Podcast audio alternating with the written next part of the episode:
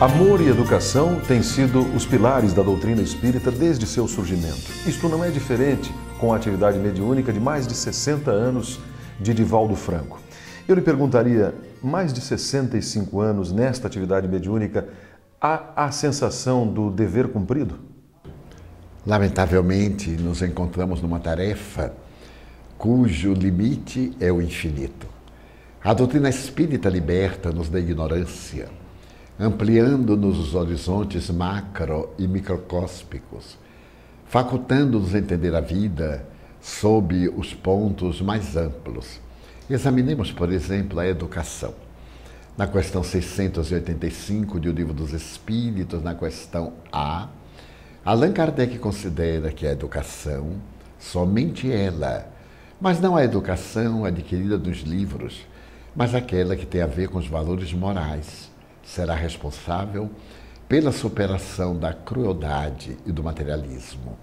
Então, a educação é o fruto sublime do amor.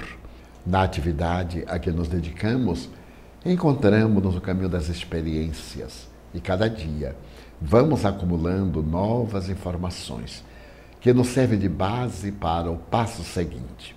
Então, muitos planos ainda se encontram em nosso mundo mental aguardando as futuras jornadas reencarnacionistas para dar prosseguimento a esta, que é o ensaio da nossa própria evolução. Divaldo, disciplina e assiduidade são dois compromissos quase que fundamentais com a tarefa da mediunidade. Quais são os melhores procedimentos para uh, se adotar e se cumprir este desiderato? Primeiro, criar o hábito de autodisciplinar-se. Quando o indivíduo não conhece os próprios limites, ele corre o perigo de estar sempre fora da realidade. E, por consequência, ele não atende ao dever nas horas que lhe são exigíveis. Vivemos um universo em que o caos é uma forma de ordem, porquanto naquilo que consideramos como caos é uma expressão da futura realidade. E a disciplina é fundamental. Mas em qualquer atividade humana, o indivíduo que não obedece ordens, que não se submete a diretrizes, jamais pode ser orientador de qualquer mistério do Espiritismo e nas atividades que dizem respeito à comunhão psíquica com os desencarnados, nas sessões experimentais ditas mediúnicas, a disciplina e a ordem são fatores primaciais Claro que, como decorrência da transformação moral do indivíduo para melhor, sem a qual o indivíduo apenas aceita a teoria, mas não a incorpora ao seu mundo íntimo para tornar-se verdadeiramente espírita. Ao identificarmos os transtornos naturais do início da mediunidade, o que, que devemos fazer? Encaminhar diretamente para a prática mediúnica? De maneira nenhuma. Se nós pegamos um indivíduo que está com vários distúrbios de comportamento, a primeira atividade é explicar-lhe o que é a doutrina espírita, para que ele opere o reequilíbrio de dentro para fora. No passado, por falta de informações, levava-se o paciente de imediato à reunião mediúnica, mas totalmente desequipado para compreender a magnitude do fenômeno, ele podia criar uma aversão, piorando, temendo, ou sendo influenciado negativamente pelo adversário desencarnado, ou talvez recuperar-se. Porém, essa recuperação era fenomênica, porque afastava-se a causa momentânea do distúrbio, mas permanecia o débito. É necessário conscientizarmos de que o indivíduo não é vítima, é alguém que se está recuperando de atos ignóbeis e que, naturalmente, o processo obsessivo, o transtorno da depressão, o distúrbio do pânico, a psicose esquizofrênica, o autista, são efeitos inevitáveis de uma sementeira desastrosa no passado, no qual a mediunidade surge como portal de serviço. Educar o indivíduo para que compreenda o significado da oportunidade, fazê-lo compreender pelo menos o que é a mediunidade, sua responsabilidade, para levá-lo à permanência nas atividades mediúnicas. Mesmo porque, para que seja atendido o indivíduo, não é necessário que ele esteja na reunião. Nós recomendamos, no nosso caso, que ele permaneça em casa ou numa outra dependência da instituição, lendo e orando se tiver condições, ou pelo menos ali presente no outro cômodo, e os mentores fazem o atendimento, transferindo as entidades que se possam comunicar ou que não possam, trazendo-as para que meditem, para que reflexionem, enquanto, concomitantemente, o paciente faz a sua parte, a transformação moral para melhor. Divaldo, com o aumento cada vez maior das pessoas que buscam a casa espírita e dada a desinformação sobre a doutrina espírita, o que, que as casas espíritas devem fazer para receber bem estes irmãos? A doutrina espírita nos responde. E esse notável tratado de pedagogia e de psicologia que é o Espiritismo recomenda sempre recebermos muito bem mas conduzirmos as pessoas ao conhecimento das obras básicas.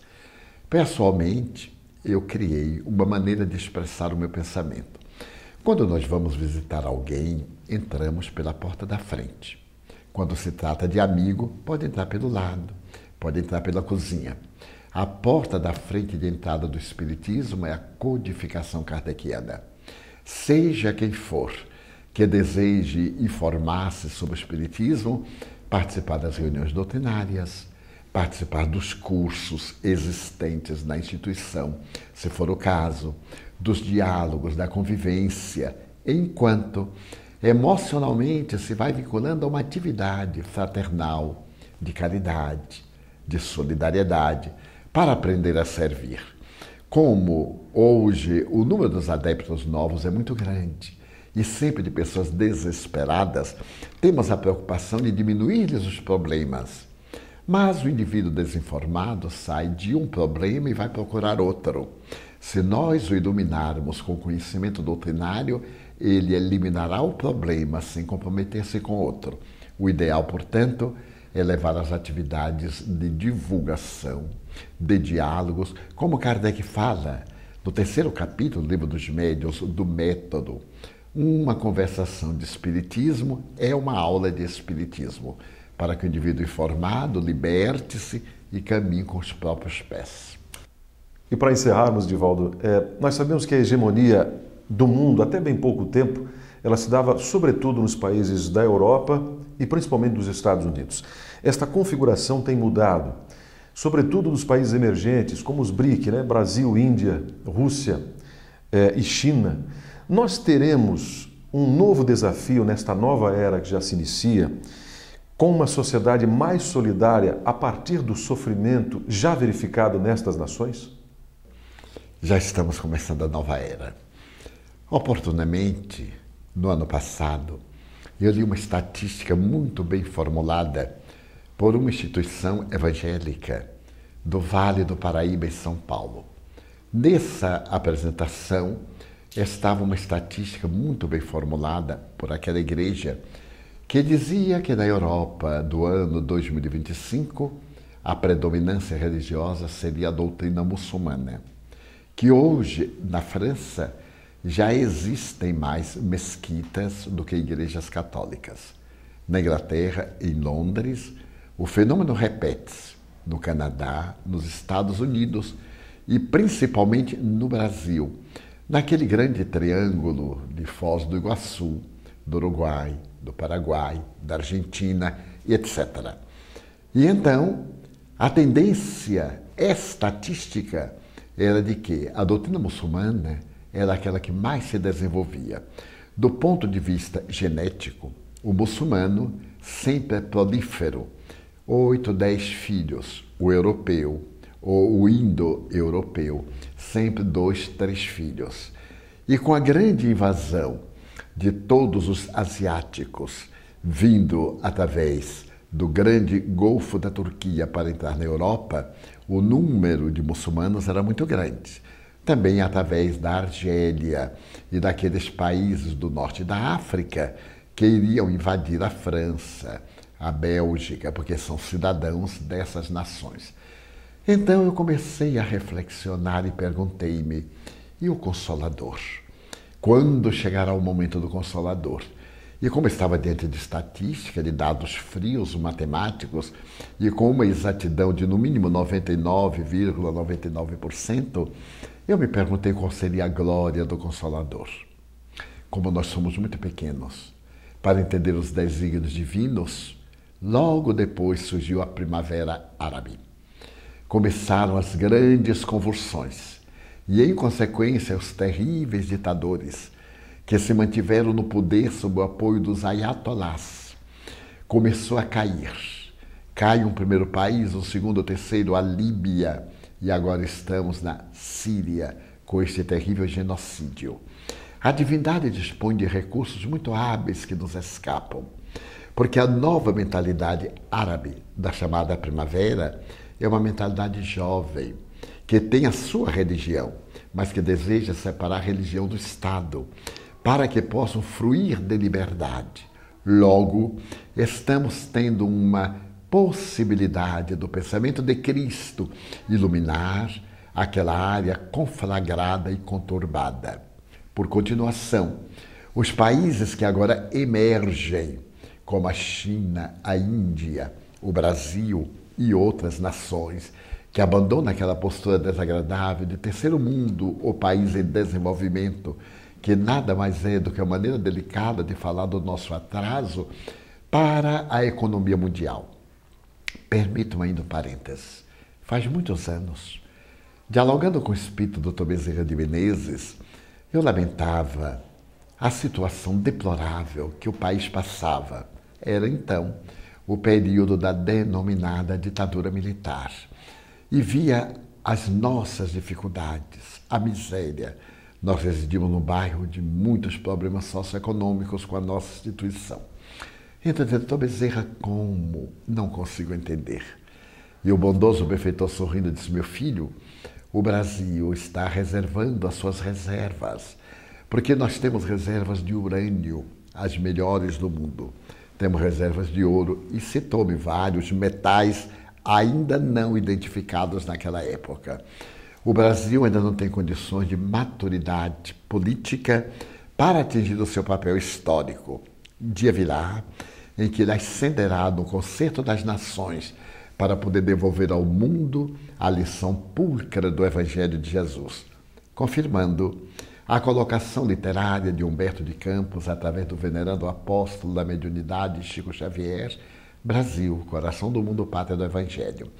Então, no momento próprio, se neste momento eram os dias da ditadura, fossem descobertas essas jazidas, como hoje o pré-sal para o petróleo, não teríamos condições políticas para distribuir dentro de uma economia justa e cristã com as nações menos favorecidas.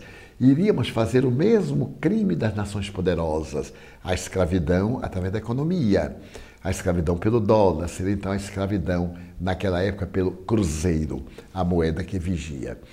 E então ele disse: tenha paciência. No momento próprio, o Senhor liberará as nossas possibilidades quando tenhamos maturidade de não escravizar a ninguém. Ele fez uma pausa e ele perguntou: Foi você que elegeu os que nos governam? Ele disse: Não, Senhor foi quase um golpe de Estado entre 31 de março e 1 de abril. Ele surgiu novamente. Estávamos na transição. E naquele momento estava sendo a Assembleia Legislativa Nacional que ia nomear o presidente da República. É você quem nomeou o presidente da República? Eu digo, não, senhor. Ele disse, então a responsabilidade kármica não é do povo brasileiro é daqueles indivíduos de bons sentimentos, mas que tomaram o poder através das armas. A nação brasileira não carregará o karma da ditadura, mas os indivíduos que agirem mal serão os responsáveis, porque o país irá deslanchar e será uma grande economia quando possa ser um país justo. E é o que nós estamos vendo hoje. Somos a sexta economia do mundo. Ultrapassamos a Inglaterra imperialista do passado faz pouco. E os nossos karmas ancestrais, que seriam a escravatura negra, herança de Portugal, que uma brasileira anulou, e a Guerra do Paraguai, onde as tropas brasileiras, sob o comando do Conde de e também do nobre Caxias, ultrapassaram os limites propostos pela guerra.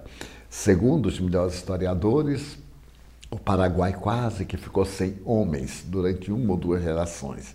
Mas o Brasil pagou. Eu perguntei, mas como?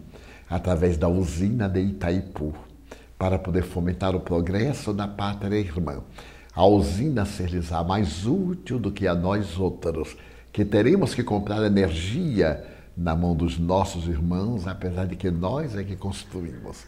Então, esses países hoje chamados emergentes estarão com as marcas do sofrimento tão pronunciadas que deverão agir com justiça, com equanimidade e contribuir para um mundo bem melhor neste instante da transição e na alvorada da era de regeneração, conforme acentua Allan Kardec no livro A Gênese, no capítulo 18, quando ele se reporta à nova era. Nós queremos testemunhar o nosso imenso prazer em tê-lo conosco, desejando que retorne para um próximo diálogo fraterno com os nossos irmãos. Muito obrigado a sua vinda. Muito obrigado. Desejamos aos nossos queridos telespectadores que se mantenham em paz seja qual for a circunstância, não permita que a perturbação de outrem façam menos tranquilo. Não aceite o presente do mal, tornando-se mal também. Em nossa existência planetária, todos temos inimigos, todos. Mas isso não é importante. Importante é não ser inimigo de ninguém. Se alguém não gosta de nós, o problema é dele. Mas quando nós não gostamos de alguém, o problema é nosso. Se alguém nos odeia, ele atormenta-se. Quando nós odiamos, somos atormentados. Então a nossa mensagem é esta: seja você aquele que disputa a honra de amar. E se alguém não gostar de você, agradeça, porque outros com certeza gostarão. Muita paz.